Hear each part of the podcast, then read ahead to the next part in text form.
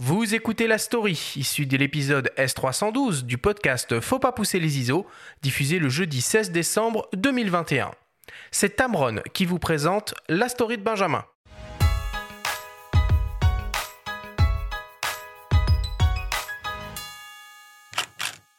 C'est l'histoire de deux mecs. Raphaël de Casabianca, présentateur des émissions Échappée belle et Rendez-vous terrain inconnu depuis 2018, et son meilleur ami, Antoine de Laplace. Les deux compères ont créé un compte Instagram il y a un an. Petaouchnok, c'est le nom choisi pour fédérer une communauté qui compte plus de 160 000 membres. Le but initial, continuer à faire rêver, en images, autour du voyage, malgré les difficultés liées au contexte sanitaire.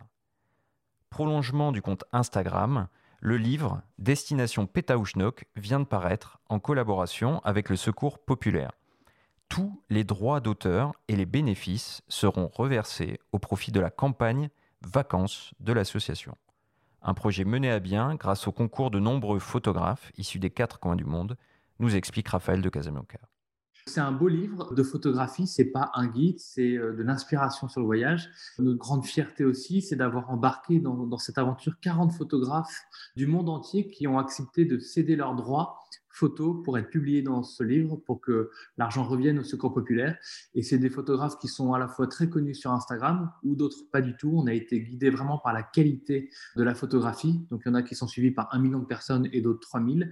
Et puis il y a des Soudanais, des Anglais, des Italiens, des Allemands. C'est assez chouette parce que c'est vraiment un livre collaboratif avec plein de très belles photos et, surtout plein de, de photographes talentueux.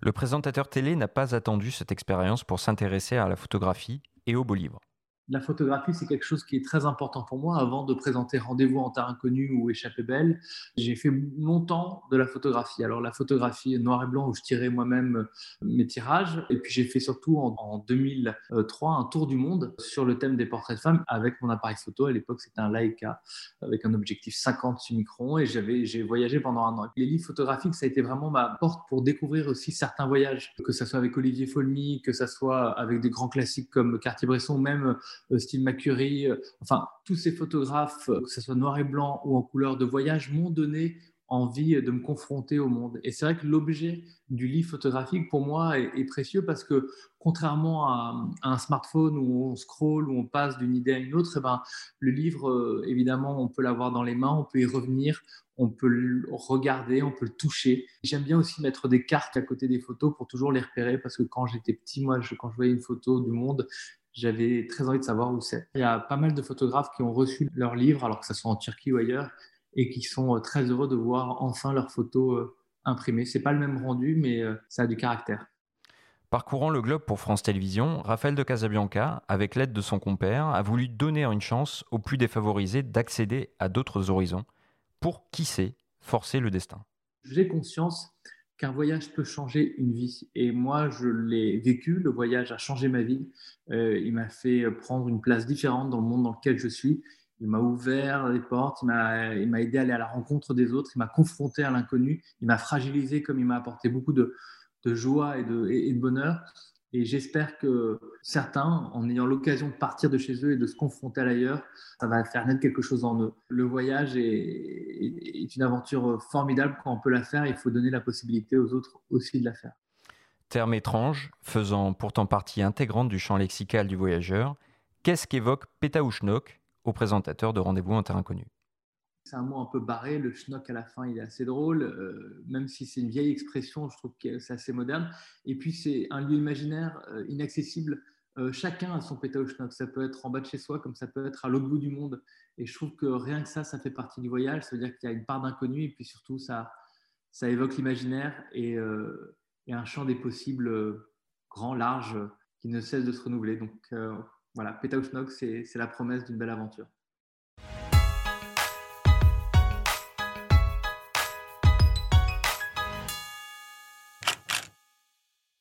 C'est un peu un délire quand même euh, de publier des photos d'un compte Instagram euh, sur, un, sur un beau livre. On trouve autre chose quand même dedans que, des photos Insta? C'est un délire, moi c'est un délire qui me plaît, n'étant pas trop euh, Instagram, enfin du moins moi la notion de photo sur Instagram ça me dépasse un peu. De regarder ça en tout petit sur un téléphone ça me parle pas du tout. Mm-hmm. Donc voir des photos en grand déjà ça me parle beaucoup plus.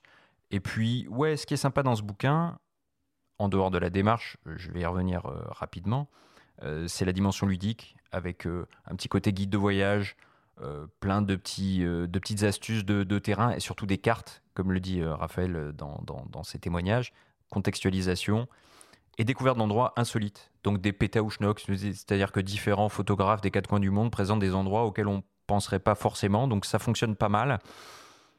Et moi, ça me parle d'autant plus que, bon, là, euh, en cette fin d'année, ça permet de faire une bonne action. On va dire que pour 25 euros, euh, l'intégralité de la somme revient au secours populaire. Ça peut être un joli cadeau doublé d'une de, belle action. Donc, euh, moi, je trouve ça sympa.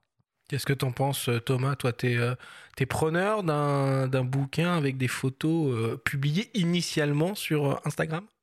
Euh, oui, tout à fait, parce qu'effectivement, moi, je, je flâne pas trop sur, euh, sur Instagram et euh, je trouve qu'un livre, c'est c'est un ouvrage, vraiment.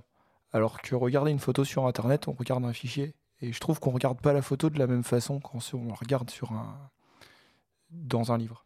Non, puisque disait Raphaël, c'est que les gens, les auteurs, ces photographes-là, qui sont plus habitués à publier leurs photos sur Insta, du coup, sur des petits écrans, quand ils ont découvert le livre et qu'ils ont vu leurs photos comme ça en grand, bah, ça a quand même suscité chez eux une certaine émotion, quoi. Donc euh, voilà, euh, mine de rien, on est beaucoup à penser qu'une photo n'existe que lorsqu'elle est imprimée.